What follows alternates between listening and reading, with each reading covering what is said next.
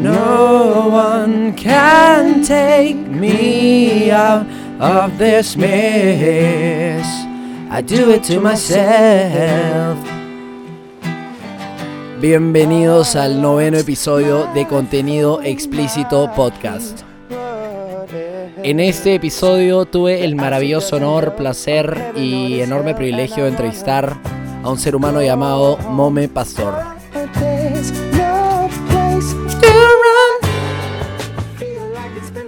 Mome se dedica, entre otras cosas, a la creatividad en general. Hace ya unos cuantos meses está haciendo stand-up comedy y ha lanzado una marca de emprendimiento propio llamada Hey Mome, consultoría creativa, en la que se propuso meterse al negocio de inspirar a personas. De estos y de otros tópicos conversamos en esta grandiosa, maravillosa e iluminaria edición del podcast llamado Contenido Explícito. Bienvenidos a este, el más reciente episodio.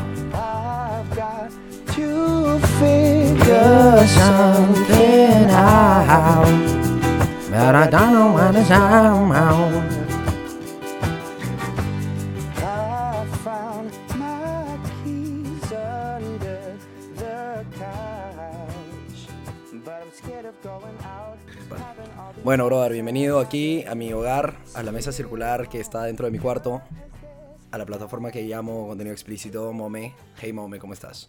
Muy bien, compadre. Qué bueno. Un poco cansado. si no fue una respuesta particularmente favoreciente. Puta, es que es, es lejos, ¿ah? Sí. Es el final de la provincia de La Molina. Sí, porque acá esta es la segunda tranquera y luego la tercera ya es Pachacamac.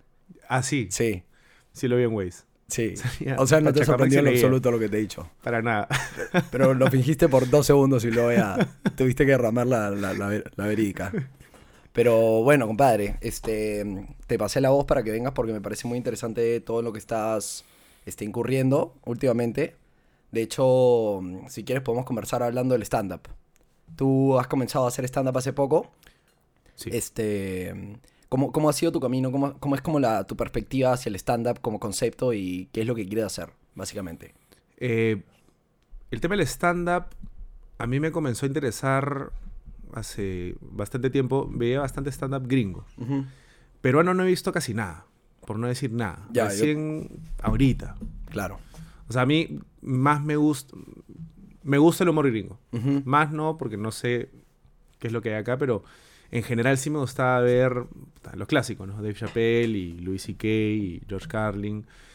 Y un poco que yo siempre he tenido esta facilidad para contar historias. Siempre he tenido como... He tenido como este comedic timing, como que sé lanzar la huevada y dejar que se rían y que es importante, ¿no? Y sobre eso que me han pasado un millón de cosas en la vida que yo no tengo ningún problema en, en compartirlas. Entonces siempre los fines de semana que salía con mis brothers, domingo en la tarde-noche, Claro. yo estaba ahí parado y les contaba, no sé, sí, que está flaca, puta. Estábamos clavando y... o no sé, Claro. la flaca no me contestó y me vine en su, en su espejo y me fui.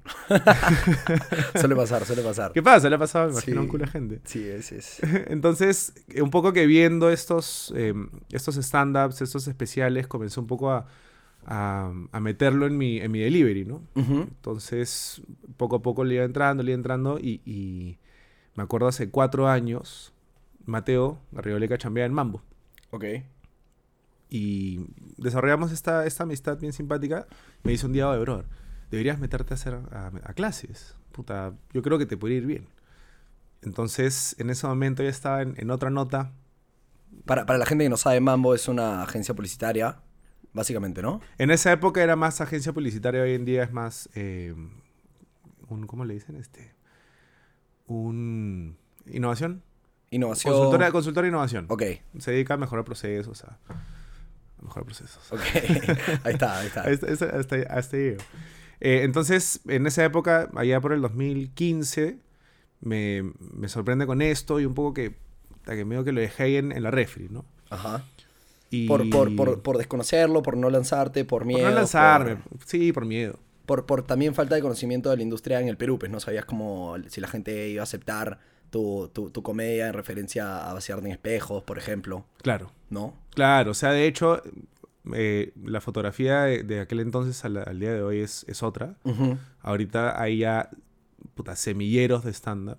Ya se está metiendo un poco en los planes de, del limeño promedio. Claro. Este, y en esa época, aparte, yo chambeaba en Mambo y chambeaba en algo seguro. Entonces, como, no, no, o sea, yo creo que si no lo hice en, ese momento fue porque no, no era el momento. Claro. O sea, yo no, no, ni cagando, dije, puta, bacán, bacán, pero dije, puta, no la hago, no la hago. Y se me pasó el tren y recién ahora hace tres meses, una amiga que es justamente productora de, bueno, era productora del Club de la Comedia, Paloma Salazar, me dice, oye, Ah, que justo acaba de ser- dejar de serlo hace tres días, creo. Claro. exactamente, Justo fui a, fui a ese show, de hecho. ya, bueno, ¿y qué tal estuvo? Estuvo bacán, estuvo bacán. Este.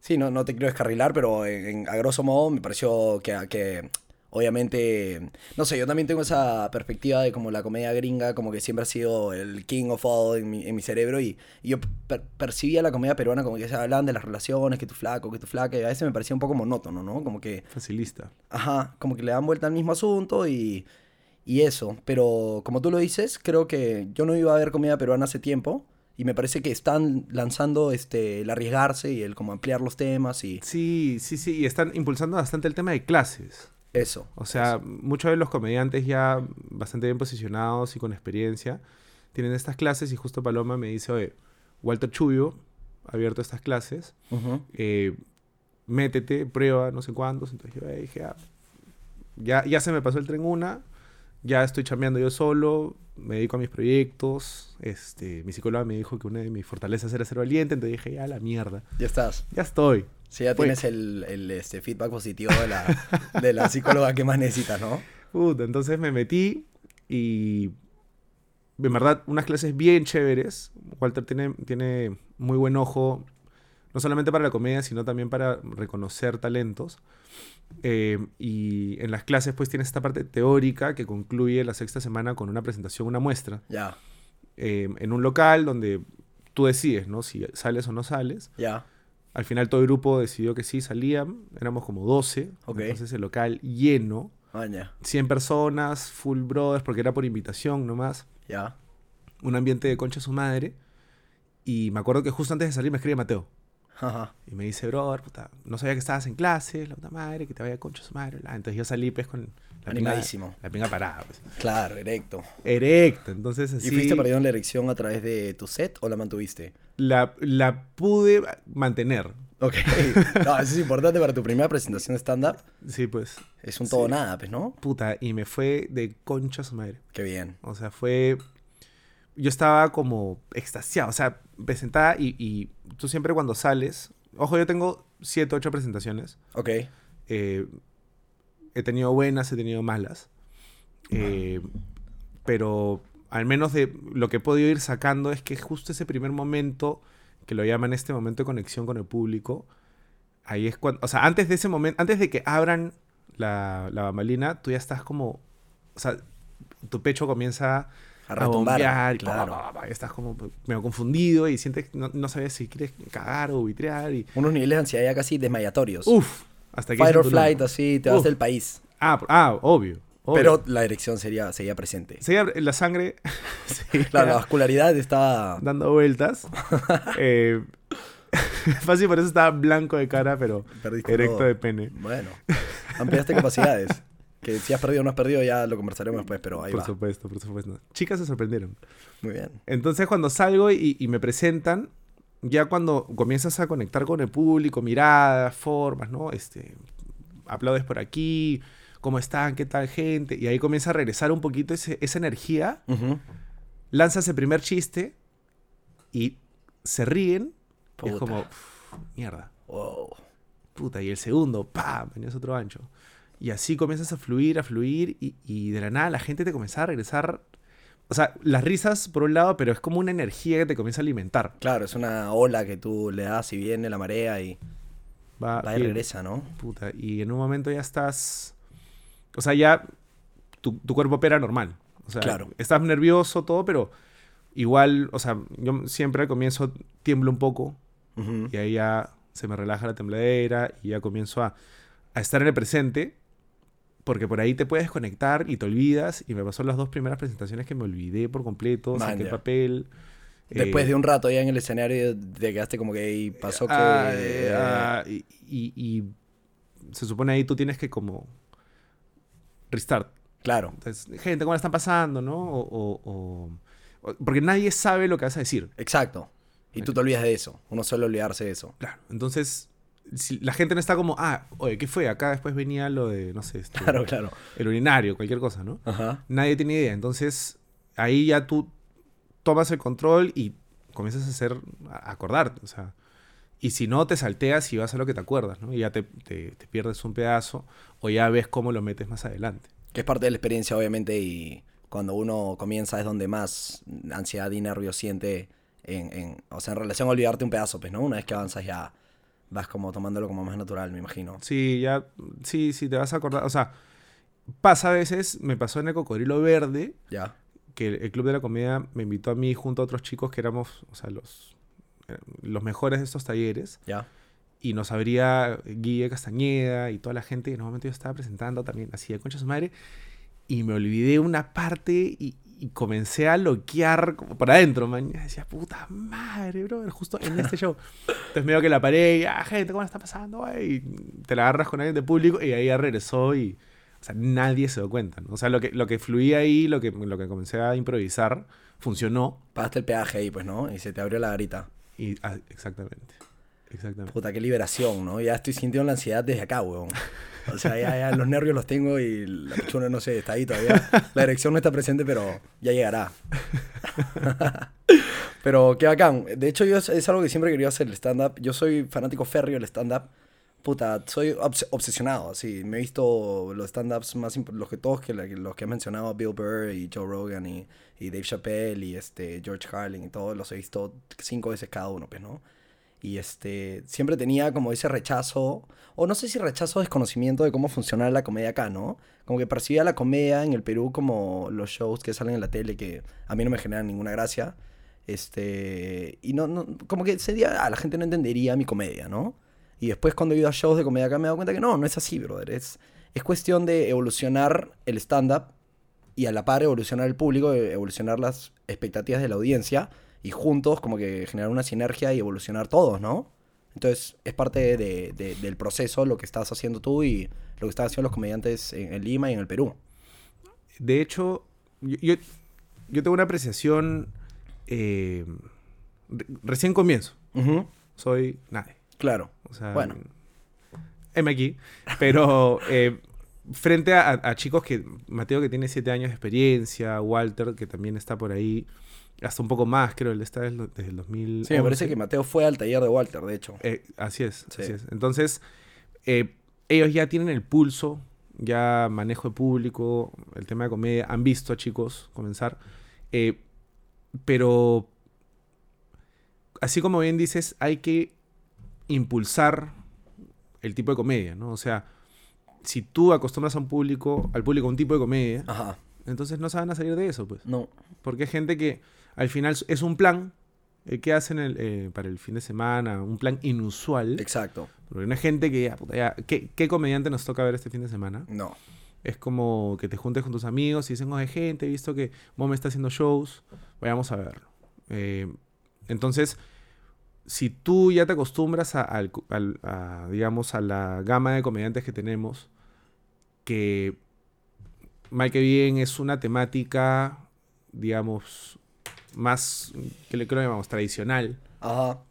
Conservadora, de cierta manera. Algunos son conservadores, ¿no? Hay, pero, claro, exactamente, no se tocan como temas Los temas más picantes no se tocan, pues, ¿no? Se respetan, se, se dejan ahí de que me ah. Sí, pues entonces cuando tú te mandas con algo, siempre corres el riesgo de que el público no lo reciba bien. Sí, sí. Si es un tema racial, si es un tema sexual. Sexual siento que ya están como más, Más liberados, ¿no? Con más liberados, más abiertos. El tema racial es un tema que, o sea, nadie quiere tocarlo nunca. Nadie. O sea, por ahí yo lo veo como, o sea, se pueden burlar de abajo hacia arriba, pero no de arriba hacia abajo. Ajá. ¿no? El tema con el stand-up Exacto, exacto. Entonces en el stand-up tú, tú- y ahí le robo un poco de teoría a, a Walter, es te tienes que poner ridículo. Claro. Con una verdad. Oye, yo soy. Puta. Alto. Entonces, pero tienes que ser alto. Porque si tú hablas de todas estas cosas que te pasan cuando eres alto, todas estas cosas ridículas que Claro. te pasan, no te voy a creer si tú eres tamaño normal. Si yo soy más alto que tú, no te voy a creer. Claro. Si yo soy gordo, si yo soy gay, si yo soy etcétera. Entonces, tiene que ser algo tuyo, tiene que ser una verdad y el público te lo tiene que creer. Ajá, claro. Y no puedes pararte y decir, soy alto, churro, entonces cacho todos los días. No, pues ni cagando. Nadie se va a reír. No. Tú tienes que ponerte en ridículo. Si cachas con alguien, pero tienes que, no sé, te cachas a tu perro. Ah, puta que va, jaja, ¿no? o no se me paró la pinga con una flaca. Ah, qué buena, jaja. Claro. ¿Será cierto? ¿Se- ¿Será falso? Ya ahí un poco entra la, la- la capacidad creativa del, del comediante. ¿no? Y, y la magia de comunicación para que, si, es, si bien es verdad o es mentira, puta, tú lo creas Claro. como, como verídico, pues, ¿no? Claro, Es como you never have to punch este, down, pues, ¿no? En la comedia. claro. Entonces, si, si tú eres. Si no eres blanco, Ajá, te puedes burlar del blanco. claro. Pero si eres blanco, no te puedes burlar al revés.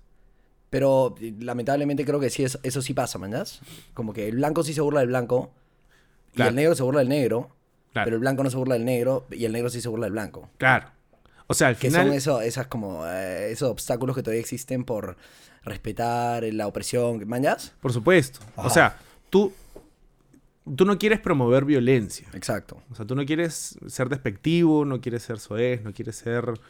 no, un- al final, ¿qué será? Pues un derechista de mierda, ¿no? Ahora que justo hablamos de Ben Shapiro y toda Ben esta Shapiro. gente de, de cuarta. Eh, no quieres promover esa agenda medio trampiana, ¿no? Claro. No, quiere, no, quiere, no quieres promover puta, el status quo de la, la- la desigualdad y todo eso para nada. Para nada. No Para quiere- nada. ex- exacto, no quieres estrechar esa brecha. Ahora, sí te puedes burlar de algunas cosas. Por supuesto. O sea, hay Y, como... ahí la valentía de la comedia, pues, ¿no? Y el rol, puta, indispensable que tiene la comedia en una sociedad, yo creo. Por supuesto, por supuesto. O sea, tienes que... Tienes que probar. Tienes que probar y tienes que ser, al menos ahorita, tienes que ser tan sutil, tienes que ser tan, tan, tan cuidadoso porque todo el mundo se asa con, con todo. Exacto. Con todo. Yo la vez pasada hice, ahí en el, en el, en el set, hablo de Tinder. Ok. ¿Cómo no hablar de Tinder? ¿Cómo no hablar de Tinder si es ¿Cómo? una parte presente de nuestras vidas todo el día?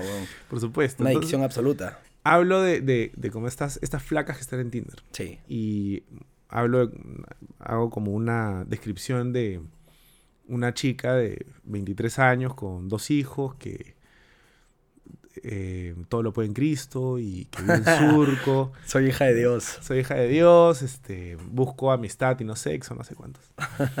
Eh, Si quieres sexo, no me des match. claro. O sea, ¿qué carajo? Swipe left. Swipe left si quieres sexo. Y tremenda pinta de. Bueno, no sé, no voy a decir. Somos. Ya hablamos qué palabras no se pueden decir, pero. Por supuesto, pero es una... Claro, pues o sea, te dicen no, pero en la foto te dicen sí. Entonces no, no tiene sentido. Yo escribo a esta flaca y al día siguiente yo, una, una amiga había grabado esto, lo subió en story. Yo lo, lo re- restauré o no sé qué y una, una flaca con la que había hecho match por Tinder me dice, Ya. me dice, ah, o sea, no puedo...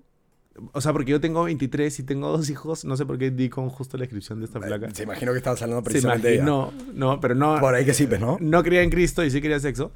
Y me dice, pero ¿cómo puede ser? No sé cuánto, porque tú... no-". Y por algo tan... Encima, un- una parte donde ni siquiera critico nada, simplemente hago una, Una mención. observación, nada más. Nada más, la flaca ya estaba como, o sea, tú te metes a Tinder para... Criticar. Para criticar eh, y tener historias para compartir. Por Dios. ¿Y ella para qué se mete? ¿Para parodiar a sus dos criaturas de Cristo y para alabar al, al Señor? Exactamente. ¿Y para, poner en, en audiencia su, su, su pureza? Y yo no le digo nada, No, no, no, no. eh, no. Claramente. Y ni siquiera lo criticaste. O sea, eh, recién estabas tocando la puerta de la posibilidad del chiste que podía ser durísimo. Y no tiene idea de lo que fue al final. Exacto. Menos mal. Me imagino que Menos la, mal. la borraste, pues, ¿no? No, la bloqueé, o sea, dejé, le respondí, le dije, mira, no, no te guíes por un video de 15 segundos. Sí. O sea, en todo caso, anda a mi show, vacílate y, y ahí cuéntame. ¿Qué crees? ¿Que soy parte de tu club de fans? O sea, la, la flaca era ya... Ya, pero hay personas que se dedican a joder, pero Ah, por supuesto, por supuesto. Son que es- demasiadas. y, y sí, y te das cuenta. Te das cuenta, hay gente que le hacen puré. Puta, es como, ya y esto como que no va mucho de la mano con el tema, pero a mí me gusta como que volver, o sea, escuchar como textos filosóficos y relacionarlos con relacionarlos con lo que pasa en nuestra sociedad y como que alucinar lo locos que estamos en realidad. Y este bobón decía que nosotros en realidad vivimos una... O sea, la gente tiene miedo de qué, pasa, qué va a pasar en una realidad virtual. Pero este bobón dice que ya vivimos en una realidad virtual. O sea, vivimos en un mundo en el que lo natural ya no es significativo, que las relaciones se basan en aparatos que tenemos en las manos, este, no existe ese toque ni esa tribu en la que perteneces todo el tiempo para sentirte parte de algo. Entonces somos islas todos y no tenemos un puente de comunicación. Y este puta, todo el mundo simplemente se dedica a estar eh, como insultado por lo que sucede a su alrededor porque no sabe, no, no, no, no sabe quién es y solamente sabe en qué, de, de qué está en contra, pero no sabe qué, qué apoya, pues, ¿no? Claro. Entonces, puta, creo que la comedia sirve como un puente de comunicación entre decirle a la audiencia, huevón, no estás loco, man. Estas huevadas no, no es que te pasen a ti y las tienes que suprimir y creerte que eres un huevón enfermito porque ni siquiera lo puedes comentar con los que crees que son tus mejores amigos, sino que todos somos iguales, todos somos cagados de la cabeza, man, ¿ya? Y seamos honestos con eso y caémonos risa ya. No lo puedes haber puesto mejor. Ah, gracias, bro. Por supuesto, por supuesto. Eh, es, es justamente un puente que tratas de, de tender para, claro, hacer sentir esa relación, esa, esa huevada de, oye, sí, no estoy cagado. claro. A mí también me gusta, puta, no sentarme en el water, sino pararme en la ducha y sacarme a pocos la caca y tirarla al water. ¿Me entiendes? Sí, brother. O, o lo que comentábamos ahora es solamente poder venirse en, en húmedo y no seco. Sí, hay que analizar eso. en breve hay que analizarlo. Si es que, si es que lo- tú lo permites, Eh, Por supuesto. si no abres esa ventana a tu intimidad, Por supuesto que lo podemos abrir, pero, pero es cierto que, y, y es justo lo que, lo que hablaba con, con mi psicóloga también, man, ya. es la gente, o sea, lo que yo cuento, porque yo hablo bastante, por ejemplo, de relaciones, Ajá. ¿no? Y no solamente de, hago una crítica a la gente de cómo en redes sociales vive para el resto y trata de mostrar su relación como algo increíble, Idílico. totalmente, sino también cómo cuando eso termina uno trata de continuar con su vida o resolver su vida. Como si nunca hubiera sucedido. Claro, o sea, ¿qué, qué comienzas a sentir? ¿Qué te comienza a pasar? ¿Cómo te vas a la mierda? Y, y andas pendiente de lo que anda- hace tu ex y puta, cómo eso... Entonces, yo cuando escribía decía, puta, no, la gente pensará que est- estoy triste y solo y, y- y necesito un abrazo. Sí, eres un pobre tipo y... Un pobre puta, tipo que no tiene vida. Claro. Pero la gente se caga de risa y se sentía relacionada a eso. Una amiga me dijo, brother, esos domingos que tú escribes, yo los pasé por cinco meses. ¿Me entiendes? Y, y- y- y- y te das cuenta que, puta, no estás, no estás loco. Para nada. Para nada, para nada. Lo loco es, puta, aparentar que todos estamos muy bien. Ah, por supuesto. Eso es loco. Por supuesto. Yo, yo el cierre de, del stand-up, ahorita, porque sí planeo continuar escribiendo más, Ajá. pasa bastante que muchos, muchos comediantes tienen su texto, tienen sus temas y no, no, no intentan cosas nuevas, Claro. como por- tienen esta base. Sí, y suelen... Y por ahí que se quedan, ¿no? Y se contentan con lo que tienen, sacan Claro. risas y se quedan ahí. Entonces, eh, y es algo que, que- que he escuchado otros ot- otros comediantes decir, hay esta, este tema de, de comenzar a generar nuevos contenidos. Yo ahorita lo que tengo, me gusta, funciona, tengo nada de tiempo, entonces igual quiero que más gente lo escuche. ¿Cuánto tiempo tienes ahorita en el escenario? Dos meses y medio. No, no, ¿cuánto? O sea, te subes, ¿cuánto Ah, dura tu- 15 minutos. Ok. Y he tirado hasta media hora. O sea, que es un tiempo importante, ¿no? Pero de ahí me dijeron que, que había cometido una serie de errores técnicos. Ok. Para los observadores y los críticos. Por supuesto, por supuesto. Ahí estaba Walter con, con sus observaciones oportunas. Y el cierre de, de- de lo que tengo ahorita es justamente eh, chupar culo. Ok. Sí. Muy, muy válido. Chupar Es culo- algo- pero, ya, weón, y, y en verdad, puta, te aprecio muchísimo por eso te pongo en un pedestal de la comedia por simplemente mencionar la posibilidad de chupar culo de manera abierta. Porque eso estaba muy de moda, nosotros vemos memes y decía como que if you don't lick ass in 2019, estás cagado. Pero sí, weón, a mí me ha pasado que yo iba... Que a mí también me pasa esto de como que con mis brothers probar la comedia y sentirme un comediante con mis tres brothers y se cagan de risa y ya soy Chappelle. este, como que, mm, no sé, vamos, estamos ahí cagándonos de risa hablando de esto y luego movemos esta misma conversación a algo más público y digo algo por ahí que no fue precisamente chupar culo, pero no sé, nunca me he masturbado viendo a un huevón enano sin pierna, ¿me entiendes? Y las flacas voltean y te miran quién es este degenerado de mierda, cuando no tiene nada de malo. Tiene nada de malo. No tiene nada de malo. Tiene nada de malo. La gente lo hace. Sí, pero La no gente puede- lo hace. Sí, pero la gente lo hace, caray. La gente lo hace, pero nadie. O sea, a ver, no tienes que compartirlo. Pero no tienes que satanizar al que lo comparte. Exacto. O sea, las flacas dices eso y es como. Puta, te miran con una cara de este bodón de mierda cuando ayer su enamorado le estaba metiendo la pinga en el culo. Exactamente. Y lo estaba gozando como nunca. Gozando y ahí tú dices, oye, Delirio. me gusta que me chupen el culo. Y la gente es como, ¿qué ¿Cómo hablas? puedes decir algo así? ¿Qué? ¿Cómo- ¿Por qué nos compartes esto? O sea, se Estamos- infectan los oídos. Estamos desayunando en la casa de mi abuela, ¿por qué dices eso? Mi abuela está sentada ahí, tiene 97 años. 97 años. Te acaba de preparar huevitos revueltos. Dijiste eso y sale miedo en los labios. ¿Qué te pasa? El tema de chupar culo es. es, es, eh, ahorita y, y estaban pasando por ahí un audio, un, un voice note Ah, la mierda.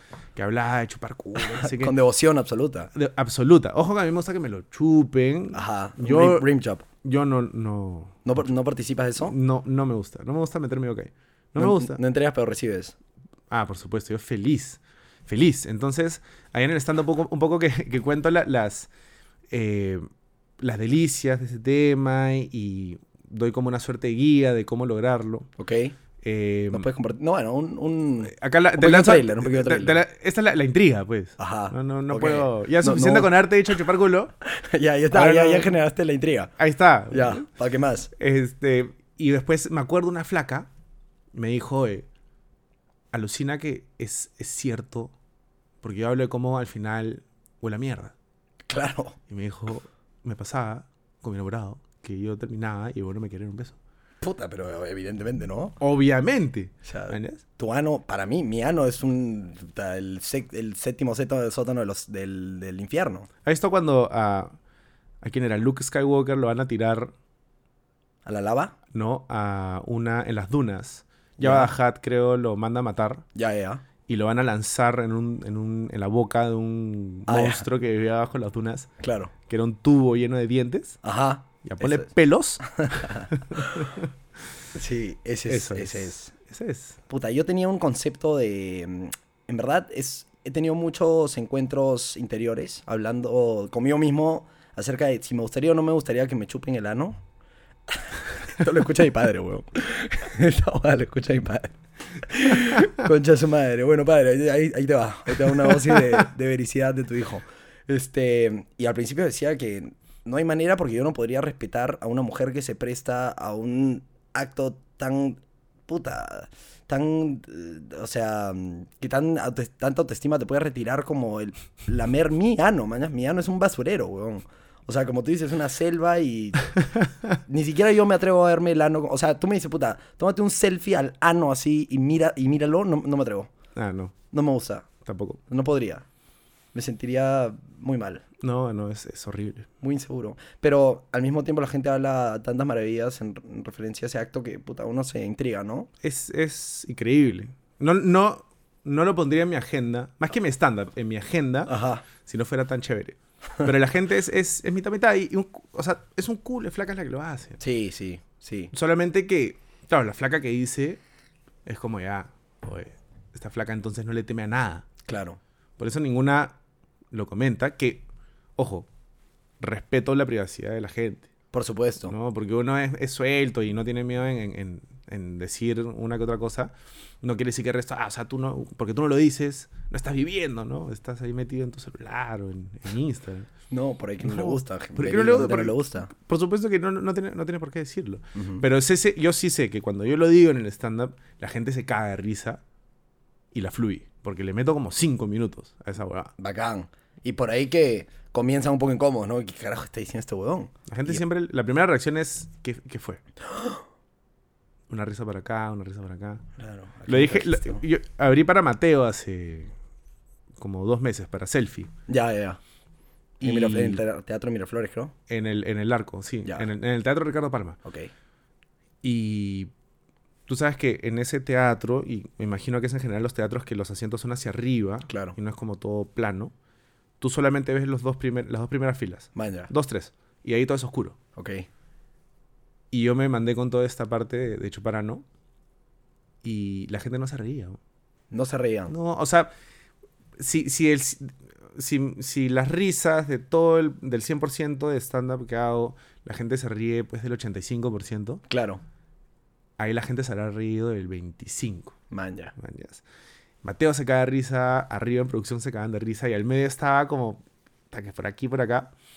Y la parte de chupar culo la gente se quedó en, en- en shock. Y ahí cuando salí y Mateo estaba saludando a todos, claro, porque eran abuelas, familias, Puta. chivolo que acaba de salir de cole, ya sigue diciéndole, oye, chivolo, chupa culo. Claro. Y gente, y gente que posiblemente se quiera reír, pero no encuentra la confianza que la rodea. Claro. Puta, es como el otro día. Bueno, yo creo que te- tenemos que trabajar como audiencia en general a permitirnos reírnos de huevadas así que, que chucha, ¿no? Como que cagarte risa, ¿qué importa si el huevón que tienes al costado se ríe o no se ríe? Ponte, fui a ver Oh por Dios, que estaban dándola en el Teatro Plaza Lima Sur. Y este, de hecho me imagino que esa audiencia tiende a ser un poco más conservadora inclusive. O sea, no, no están acostumbrados tanto a las parodias, a las críticas, a, la, puta, a las observaciones abiertas, pero no. Entonces como que habían cosas que decían este, Manuel Gold y, y Franco Cabrera y Guille, que, que eran como, por, por ejemplo, dos tías, mañana Dos tías que, ay, hija, no me digas que, que ese sucio, esa vicuña, decía este, ¿qué decía? Este, creo que me voy a quemar porque estoy rodeado de llamas. Y yo me caí de risa. Y como que la gente alrededor veía que, puta, estaban un poco con el sudor, así que no sabían qué hacer, weón. Y ya, después se soltaron, mañana Claro. Pero, pero, pero, pero, puta, uno va a un stand-up, digamos, ¿no? O sea, a Estados Unidos la gente se vacila que chucha, pues, ¿no? Si se ríe o no se ríe. Entonces lo que, lo que, lo que tú estás haciendo, por ejemplo, es, puta, quitar capas y ya de frente al choque, man, ¿ya? O sea, Con la, así, con la pierna en alto. sí, Ya, o sea, al final ya encontraré nicho. claro. O sea, yo, no, yo sé que lo mío no es masivo. Yo no apunto a estar al nivel de, de- de los grandes y puta, llenar estadios, no sé. Porque sí sé que los chicos ahora presentan. Diego Rivera la vez pasada presentó a. Se presentó ante 700 personas, me contó. Man. Y Mateo ni hablar. Él también presenta un culo de gente. Sí, Eh, lo mío, tampoco soy nicho, pero el que, el que le guste ese tipo de... O sea, el hecho de que tú puedas escoger un estilo de stand-up y vacilarte, ya lo hace, hace más rico. Hace más rica la escena, por supuesto. ¿no? O sea, Permite las subculturas de la comedia. exactamente, exactamente. Entonces ya este fin, puta, yo quiero... Me gustaría ir a, a ver un tema, un, un humor observacional, eh, así medio satírico y medio picante. Jaime Ferraro. Ya, sí Jaime. Ferraro, que es, es un la- cague de risa. Yo me cago de risa con los stories de este huevón. Este, que, la, que ha ganado. Chicas, ¿cómo están? Este, les quiero comentar que mi departamento acaba de ganar el mejor departamento de San Isidro.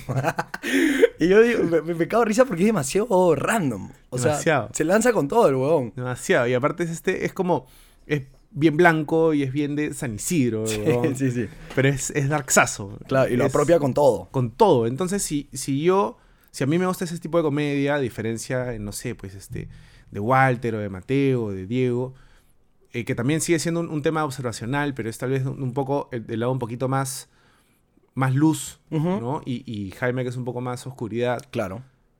Bravazo. Ya tienes dos opciones. Excelente. Y deberían haber más opciones. Y van a verlas, pues, ¿no? Katia, Katia Tres, que le gusta hablar de, de- del tema de ser mamá y todos sus, sus amenidades y problemas. eh, tiene que haber más de eso, ¿no? Sí. Esa, esa es la idea, de todas maneras. Sí. Como, como sucede en todos lados, usualmente la comedia más, más popular es la más clean, la más este, menos subversiva, pero no la más. Como digamos, este, ¿cómo se llama el, el, el moreno, el gringo? El chatito. ¿Cat Williams? No, no, no. El que puta, para en este Madison Square Garden y la rompe y. ¿Chris el- Rock? No es Chris Rock, es un patito. Bueno, pero es también comedia correcta, como Ah, Fluffy. ah, no, este cabrón de Kevin... Kevin Hart. Kevin Hart. Kevin Hart. Tú Sí. ves y es una comedia que un chivolo de 13 años se va a vacilar. Claro, claro, Y está con su familia y no hay ese momento de incomodidad y bien por ellos y bacán. claro. pero también están los oscuros absolutos, como por ejemplo Bill Burr, que habla, en todos sus specials ha hablado de, de una exterminación de masas para poder controlar la población. Y, y, y, y puta, el huevón, o sea, si tú le quitas la tildación de cómico, ese huevón se vuelve un psicópata. Pero, Ah, no, no, es, es un sociópata ese huevón. Ajá. Pero es un. Yo vi uno eh, que bueno hablaba sobre que por qué cuando alguien, un hombre le pegaba a una mujer. Ajá. ¿Has visto ese? Sí, sí, sí. Nadie cuestiona por qué le pegó. O dicen como que no hay motivo para pegarle a una mujer. Claro, claro, claro, claro. Pero ¿por qué no cuestionarlo? Claro. O sea, de que no le tienes que pegar, no le tienes que pegar, pero de decirme que no hay motivo. Claro. Cuando esta concha de su madre me ha reventado los huevos toda la noche y me sacó la vuelta y se chapó a mi mejor amigo, no hay motivo, motivos sobran. No, es, es, es terrible. Sí, Es terrible, pero es un carry ese hijo de puta. sí. Entonces es chévere como que instalar una plataforma en donde pueda ser honesto y lamentablemente vivimos en un mundo en donde, puta, el political correctness, el, tienes que cumplir con las expectativas de todo el mundo, entonces probablemente siendo político no puedes decir verídicamente lo que piensas, siendo este comunicador tradicional no puedes serlo, entonces el stand-up sirve como la plataforma única donde uno puede decir lo que le dé la gana y si la gente se ríe puede seguir haciéndolo. Claro. Eh, pero siempre con cierta mesura. O sea, yo creo que todos tenemos también nuestros pensamientos oscuros. Eh, tampoco vas a ir ahí a, a compartir lo, lo menos relacionable. No, Claro. claro. porque al final somos únicos, ¿no? Todos y la puta madre. Entonces, si tú te mandas con algo, mira, yo de verdad pienso que tal huevada que ni siquiera lo voy a decir, pero eso, la gente no se va a reír, va a ser más como un rally político. Un rally total. Y ahí empieza a levantar la mano izquierda y quién sabe qué pasa. Exactamente. Es como el huevón de. Yo digo el huevón de Slatan. Es un, es un stand-up comedian. ¿Cuál es la tabla Zlatan Ibrahimovic. Sí, ¿ah? Es un, es un comediante, brother. O sea, es un futbolista slash comediante. Porque ¿para qué, ¿para qué les hacen las entrevistas a los jugadores después de un partido? Este, ¿y qué pasó, Néstor? ¿Qué, cu- ¿Cuáles son sus interpretaciones? Y este, trabajamos toda la semana para esto, lamentablemente no se dio. Este, todo gracias al profe, tomó la responsabilidad. ¿Para qué? ¿Para qué le hacen una puta pregunta si va a responder lo mismo? A Slatan le pregunta qué pasó, dice, his shit. O sea, te dice eso es una mierda. ¿me Claro. Entonces, este, puta, es una figura pública que, que, que, que es tan llamativa porque, porque no le importa, pues, ¿no? Lo que, lo, lo que No dirán. le importa. No le importa. Y es bien difícil romper con ese. Con ese que dirán, Ajá, especialmente acá, durísimo, porque todos te conocen, claro. eh, todos saben a quién te has clavado, a quién te, has- te vas a clavar, o, o con quién has salido, con quién has estado, y sobre eso un poco que te, te ponen en un, en un ranking. Eh, aparte también a la paleta de colores, pues, ¿no? Si no cumples con una serie de patrones, este, te tratan de, otra forma.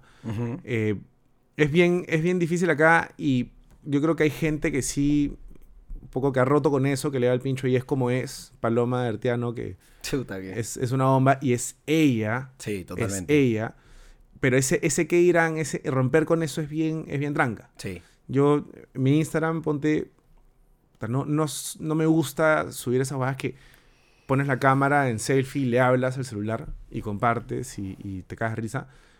porque no te es natural, No me resulta natural. claro. No me resulta natural y a mí no me gusta como... Hay una huevada que es esto de, de vivir para el resto. O sea, yo siento que, por ejemplo, ahorita un culo de gente, sin meter a influencias, com- comediantes, o sea, que el- la gente en general, Las masas. la masa limeña, eh, porque es, es lo, lo que más, con lo que más relación tengo. Claro. Por ejemplo, ¿a qué me refiero con vivir para el resto? Al hecho de que tú viajes y te vayas a un lugar en específico para tomarte una foto y esa foto subirla y ver cómo te regresa en likes y comentarios y, ah, su qué loco que estuviste ahí, qué chévere que eres, Claro. ¿no? O ese huevón viaja un culo, bravazo, man, se fue a un pago de la tierra en Ayacucho y lo compartió. Y no es la idea, pues, si tú te vas a desconectarte, a, a dar tu vuelta, todo es para ti Claro. te genera ansiedad compartirlo para el resto. Totalmente. Y aparte, es, una, es un mal endémico. A mí me ha pasado también, y seguro a ti también, porque somos parte de una sociedad y obviamente compartimos muchos rastros, que estás en un lugar y ni siquiera lo aprovechas porque estás viendo, puta, te vibró el celular, a ver cuántos likes tiene esta va, superó los 100, los 200 likes. 100%. Como que, ¿En qué estoy, huevón? ¿Qué No. carajo estoy haciendo? Es que estás, estás más conectado en... Estás conectado en el futuro, estás conectado más para el resto, no estás viviendo el presente. Te desconectas. Y se conecta mucho con el ego y con el hecho de que la gente ya no tiene una espiritualidad, no son parte de una iglesia. Entonces, ese, ese, puta, ese aspecto de la vida que es tan importante que la conexión con algo mayor se esfuma y el algo mayor se transforma en, en qué, qué piensa tu sociedad de ti. Y mira, y te digo no solamente con, con, con una, con algo mayor, sino comenzando con algo tan simple como contigo. O sea, ¿por qué los domingos son una mierda? Porque estás contigo ese día. Exacto. Estás tú y tu mente. Sí. Entonces tu mente puede ser una mierda que te dice que todo sirve mierda, que no sirves para nada, la puta madre. Ahorita tanta gente que se está matando es porque... Y no es por... La gente... Mucha gente que se mata no es por...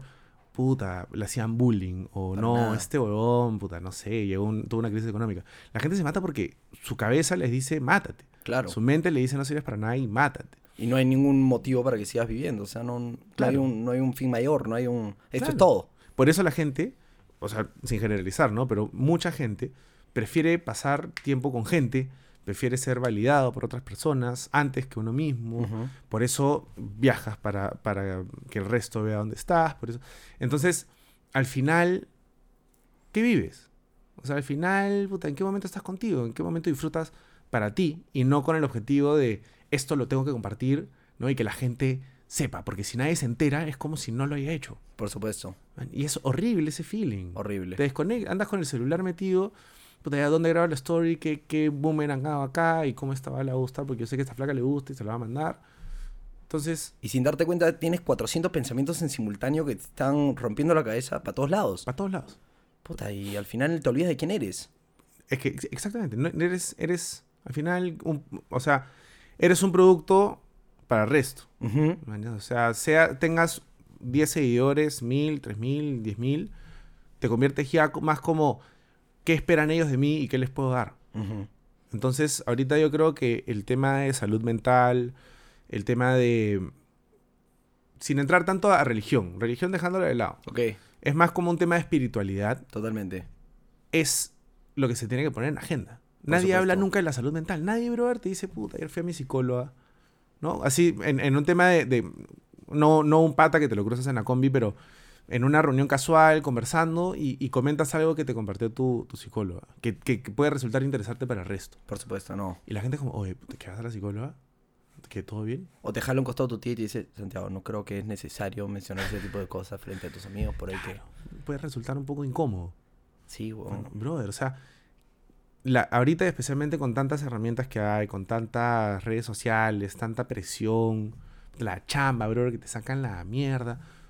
O sea, pensar en así como vas al gimnasio, te cuidas, haces deporte, te cuidas, anda y habla con alguien y comparte. Totalmente. Y no pienses que estás cagado de la cabeza. Para nada. El stand-up, brother, a mí me parece algo de concha su madre, porque como bien lo pusiste, a la gente le dice, brother, no estás tan cagado. Claro. A él también lo ha acabado, este, terminó con su flaca, o él también, este, puta, lo que te decía, ¿no? Cosas raras, inusuales, que uno dice, puta, ¿qué, qué, soy? ¿Por qué soy así? Sí, y trata de suprimirlo en lugar de, puta, poner en valor lo que te hace único, pues, ¿no? Exacto. Ese, ese es como el grinding culture también, la cultura de la productividad tóxica.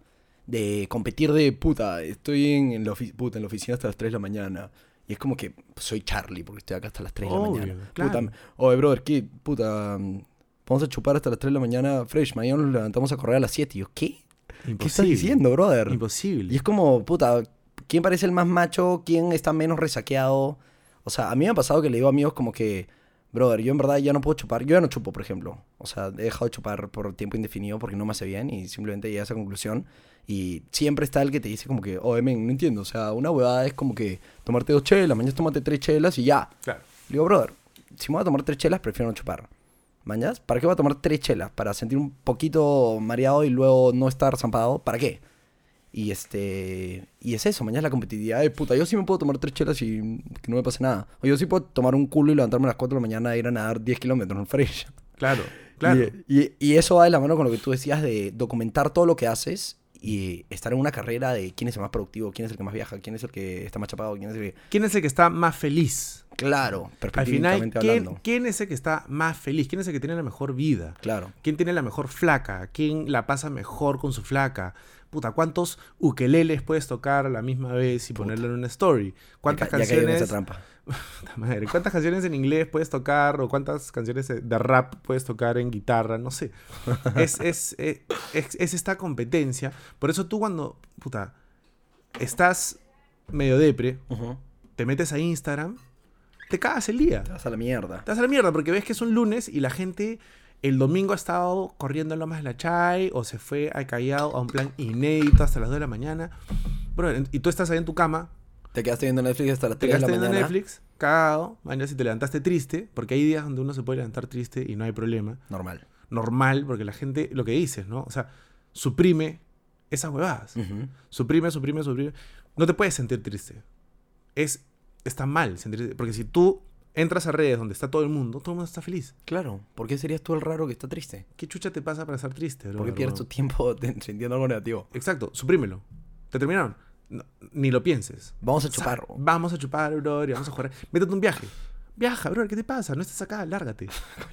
Y tú estás desesperado por meterte a tu cama, mañas, Llorar así. y llorar. y- e, e irte a la mierda, un buen domingo de irte a la mierda. Mañana un lunes de tener que llamar a la chamba y decir, disculpa, no, no, no me siento bien. Sí, pues. Dame un, un día o dos. Porque así, y es algo, es, es algo que muchas empresas no lo hacen.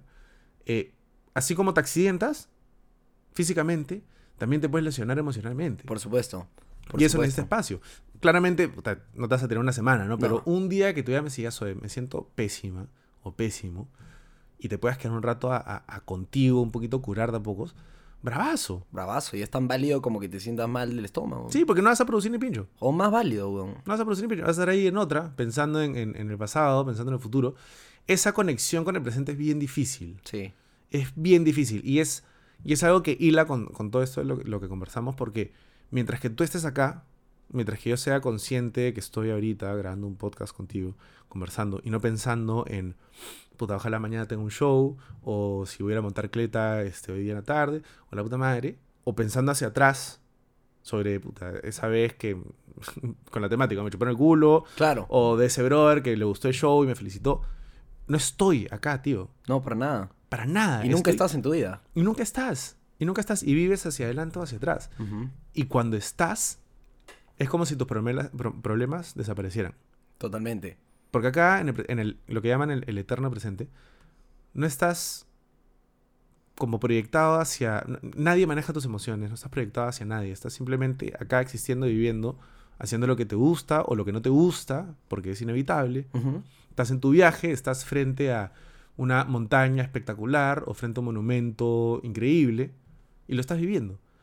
Y si a eso le metes, ya, he venido acá, voy a subir mi story, quiero que le vea a la gente, quiero que ellos piensen de que soy de puta madre, porque saben que este, vengo de, he pasado por una etapa medio fea, Ujú. saben que me botaron de la chamba por tomar una foto del poto de una huevona, ¿no? Toda la gente en Lima.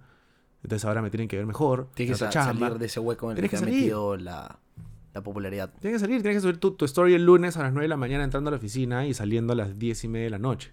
Por lo menos. ¿Mañas? Sufriendo. Pero ese sufrimiento que es como válido, ¿no? Ah, mira, no, pero es que tiene chamba.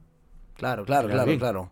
Tiene chamba y le pagan bien, bro. ¿Qué, qué tiene? Es normal. Pasa- gana 15 mil lucas al mes. Claro, bro. Chambea 15 puta fresh. Es lo que te dije hacer, bro. Es lo que te dije hacer. Claro. Puta, yo tengo un amigo que no voy a mencionar su nombre, evidentemente, pero el huevón es economista y trabaja en un banco.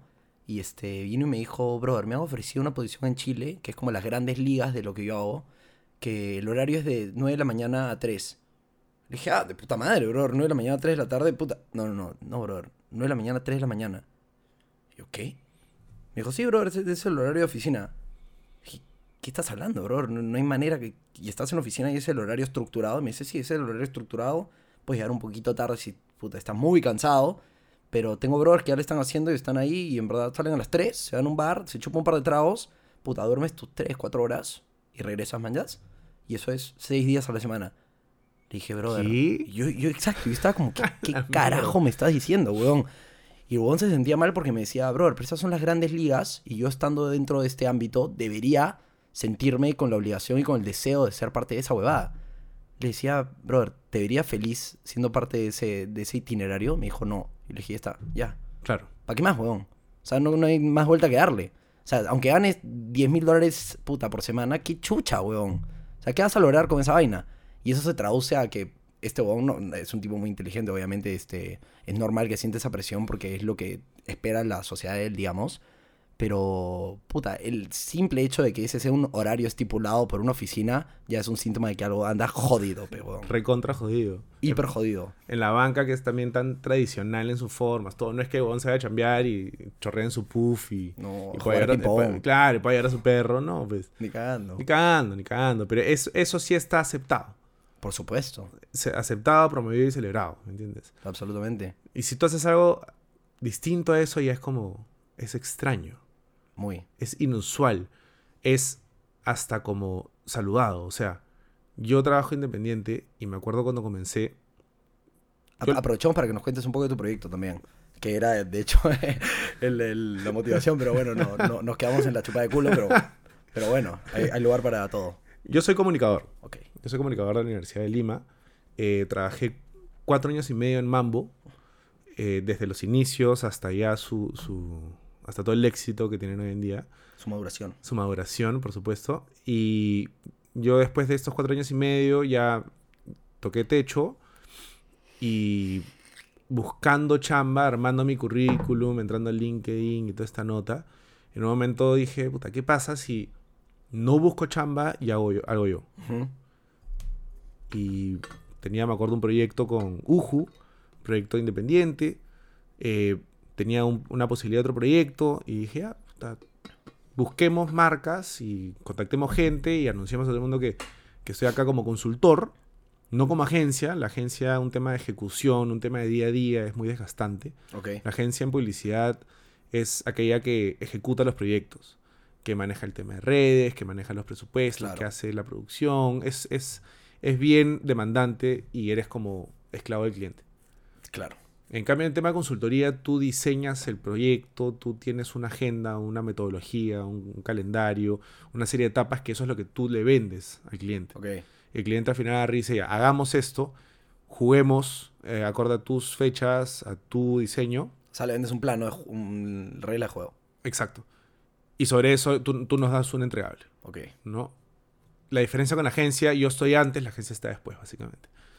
Pero al estar después, es cierto que la gente, digamos, te paga un fee mensual por, la- por, por lo que Por ejecutas mensualmente, que es mucho más seguro, porque Claro. acumulas tus 10 clientes pues, y te, forras. Eh, el tema de consultoría es un poquito más. Es, es más a la apuesta, ¿no? O sea, si no vendes el proyecto, no ganas ese mes, ¿no? Si lo vendes, sí. Así funciona. Entonces Claro. nunca tienes como una recurrencia, algo que te dé tanta seguridad.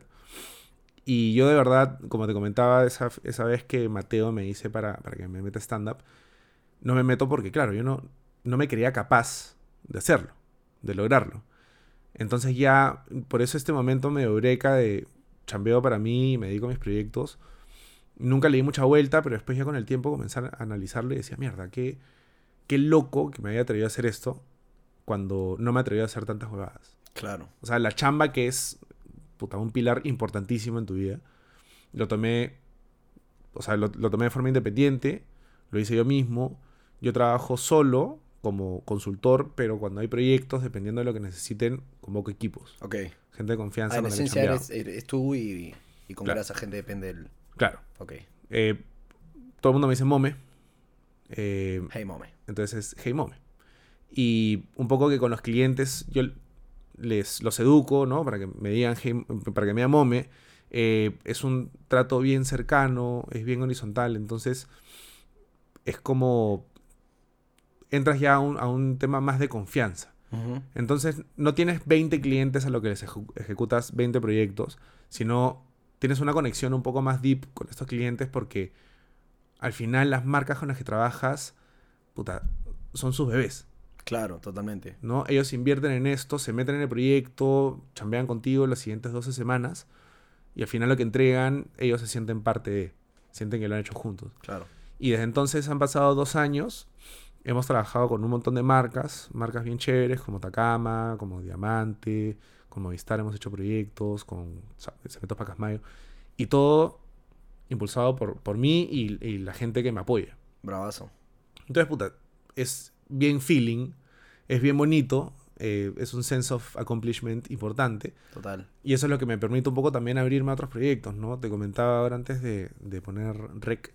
eh, con Germán Ross, en Nutrichef, Ujú. nosotros tenemos estos contenidos que se llaman Entre Valles. Entre valles. Entre Valles. Ok.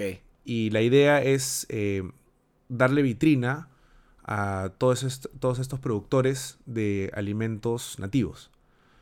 Eh, Este, mm, eh, orgánicos y todo eso. orgánicos, o sea, que vengan de, de procesos milenarios. Claro. Eh, más allá si, si, si engordan o no, eso ya... Queda secundario. El, Es- no es tanto por el secundario. trend, es más por el. Claro, es más por, por revalorizar a esta gente que está justo antes del chef. Claro. El chef es un celebrity hoy en día. Pero detrás de él hay una máquina importantísima, que es este productor que se dedica a, pues, a cultivar y cosechar y tener y respetar lo que sus ancestros le han dado. Claro, la traición y. La tradición y el pago la- a la tierra. La tierra es esa pacha que te da pues todo.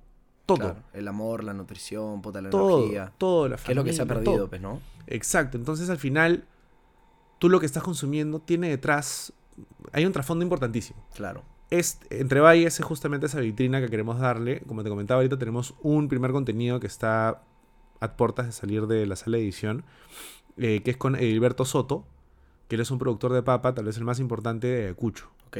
¿no? en una zona que se llama Condorcocha, y nos invitó eh, a participar de un día tipo en la producción de papa, que comienza pues con el pavo a la tierra, con un... Este... Esto era un, un pata que recogimos un grifo, Ya. Pascual. Pascual el grifo. Pascual salió de grifo con, con toda su ropa y sus colgantes y todo esto. Llegamos y armó todo. Fue Pero Pascual increíble. es un, este, un oriundo de la zona total. Total. Él es el que cuida esta zona, eh, que es donde están estas piedras milenarias. eh, que él justo las describía como una conexión cosmotelúrica con la Tierra. Cosmo telúrica. Cosmotelúrica, una, una, una palabra que me, me la llevé. Eh, pero él es el que promueve esto y, y cuida esa zona. Y llegó gente, llegaron unos europeos a investigar la zona y, y justamente pues la, la validaron y ahí se metió el Ministerio de Cultura, qué sé yo. Entonces ya él ha podido, digamos, recuperar este espacio tan importante. Ok. Y a partir No, de o sea, eso, los europeos vinieron para categorizarlo como un lugar. de, no sé si este, como telúrico, pero, pero, Como telúrico no estaba. pero, por ejemplo, las piedras que están ahí tienen más de 5.000 años. Man, ya. ¿No? Están ahí desde hace 5.000 años. Entonces, hay un tema enérgico detrás importante y así es como comienzan a cose- cosechar y cultivar. Así comienzan. Y acá, o sea, el otro extremo que es simplemente esa producción en masa, Sí. ¿no? De, de fábrica, de planta, que no hay ningún propósito, no hay nada Ningún detrás. sentimiento, ninguna. ningún feeling de ninguna nada. pasión, nada. Claro, entonces imagínate estos productores que no se les da espacio, que no se les da vitrina. Entonces, eh, Germán con su con su obsesión eh, de reivindicar a esta gente y él cuando hace algo, pues se asegura de que el productor sea un productor artesanal o que sea un productor eh, con Que respete las técnicas. que respete la las tradición. técnicas, una metodología. Y este, las marcas con las que trabajen tengan, van a ser obviamente, pues pueden ser masivas, pero que tengan eh, algún beneficio detrás, algún propósito que pueda conversar con el suyo. Claro. Entonces justamente hacemos esto y, y es parte un poco de lo que me ido abriendo. Montocleta también. El morro, pues, ¿no? Todos El por el morro. Todos por el morro, otro proyecto con el que trabajo también. carajo. Es otro proyecto con el que trabajo, todos por el morro. eh, nos dedicamos a recuperar justamente al, al morro solar Ajá. y convertirlo en un espacio de recreación, un espacio de esparcimiento que donde la naturaleza, la historia, eh, las- es- la comunidad no converse con la ciudadanía. Claro. O sea, que sea que se pueda usar, o sea, que no sea un monumento, ¿no? Que está encima de Un Lima, elefante blanco ahí olvidado, pues, ¿no? olvidado y la gente puede ir en familia, puta, no te tengan que asaltar. Sí. Antes te asaltaban, tío. Antes Sí. ibas a subir y, bajaba un huevón con un cuchillo y Te te, quitaba la caleta. ¿Mañas? Ahora suben, sábado, domingo, suben mil, mil quinientas personas. Increíble. Hacer de todo. O sea, todo. bicicleta, correr, a... A todo. A todo. A, a conocer. Suben bastantes eh, buses que pasean por ahí. Gente corriendo. Algunas familias que van y se dan una vuelta. Es muy bonito. La, la vista que tienes de Lima es, es espectacular. Yo nunca he ido en realidad. Te invito. Gracias. Por me supuesto. encantaría, la verdad, me encantaría. Porque si tienes una cleta por ahí tirada, le, le inflamas las llantas. Tengo y- ahí una de que me quedaba cuando tenía 12 años, no sé, tendré que improvisar, pues, ¿no? Para fitear. Puta, o running, lo que sea. Ahí, puta, ahora es, y se ha integrado a la comunidad, los chicos que, que son los guardaparques, es gente de la zona. Ya. Y O sea, ahora pones en tienen- valor la zona, puta, brindas empleo. Claro, y se les paga un seguro y, y ellos son parte de esto. O sea, uno de los chicos, Abraham, le prestaron una cámara de fotos y ahora es, es fotógrafo. Bravazo. Se lo han llevado a un par de competencias a que tome fotos a la, a la gente en Cleta, se lo llevaron a Cusco, se lo han llevado a Huancayo y le ha cambiado la vida. Increíble. Increíble, así como individuo a individuo puede cambiar puta, paso a paso un lugar que puede entregarle mucho a una ciudad como Lima que necesita bastante esos espacios. Por supuesto. Por ejemplo, ayer fui este, a los Panamericanos, ya como para cerrar esto, que yo creo que ya vamos bastante tiempo este, hablando de principalmente de elecciones, y de- pero démosle un espacio a, a la ciudadanía. Por supuesto, siempre. Es importante también. Ayer fui a los Panamericanos y me quedé asombradísimo con lo bien que ha quedado la Videna. Tú, tú estás ahí adentro, sientes que estás en, puta, no sé, Berlín, Frankfurt. Impresionante. Ah, sí. Impresionante de verdad. No he ido. ¿ah? Puta, weón, sentí la peronidad así en el pecho. Sobre mi pecho y otros colores. Empecé, empecé a cantar chabuca grande. ¿eh? Una hueá de locos. Y este, uno solamente quiere esperar que esa vaina no pase la clásica del panorama, el reportaje de lamentablemente los espacios utilizados. eh". O sea, ojalá, carajo, que yo creo que vamos por el camino correcto. Hemos tomado la conciencia de lo significativos que son los espacios públicos y sobre todo los que te brindan este, un lugar para hacer deporte. Que puta, pueden relanzar la autoestima y, y- y muchas cosas de una, de una sociedad. Totalmente, totalmente. Totalmente. Es, es- es muy importante. La- el tema de salud física, la salud mental, puta, todo se puede hacer. La comedia yo creo que sirve, sirve para un poco botar, ¿no? Esa, eso que te aguantas, eso que tienes así metido, ya que alguien lo diga y lo suelte. la gente se ríe como, mierda, no puedo creer que haya hecho eso. Es como te estás transformando, te estás eh, mm, transportando a una nueva, a un nuevo universo, casi casi. Estás Casi, creando un nuevo mundo. Casi, casi, casi, Sí. casi. La gente se cae de risa y, puta, en verdad, hay que... Yo creo que... es cierto que la gente chambea su 9 a 5, tiene una agenda, tiene una rutina, pero ya son muchos los que emprenden su propio proyecto y no se limitan a ese tema de quiero ganar plata, sino ya es tengo un propósito y quiero cambiar alguna realidad. Eso es lo, más importante. Si te quieres cambiar a ti, es algo tan noble como querer cambiar a Al mundo. Exactamente, al mundo. Yo creo que, que va por ahí el tema y, y es un, un- un- un resumen. Buenísimo, buenísimo. Especialmente lo que estás haciendo, brother, de, de conocer gente que, que te resulta interesante. Yo creo que eso es muy valioso. Te agradezco, brother, desde el fondo de mi corazón. La verdad es que este, la erección no llegó a suceder, o quizás sí, y fue tan natural que ni siquiera la recuerdo porque no la viví el momento y no lo puse, no me puse a analizar. Pero este, nada, bro, en verdad muchas gracias por haber venido.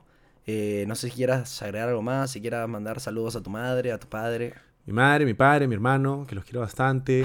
Ojalá que escuchen esto. Ojalá que escuchen mis roommates también, a Sergio, a Renzo, a mis amigas Yubitsa, Valeria, a mi amigo Germán también, un saludo muy grande. El agradecimiento del Oscar va a ser esa que te van a poner la corneta jodido. Jodido, jodido, van a correr la música.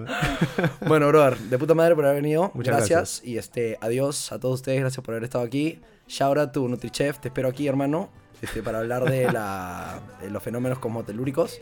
Y este, nada, adelante. Por favor, todos, todos felices. Muy felices, no sientan tristeza jamás. jamás. chao. chao. chao.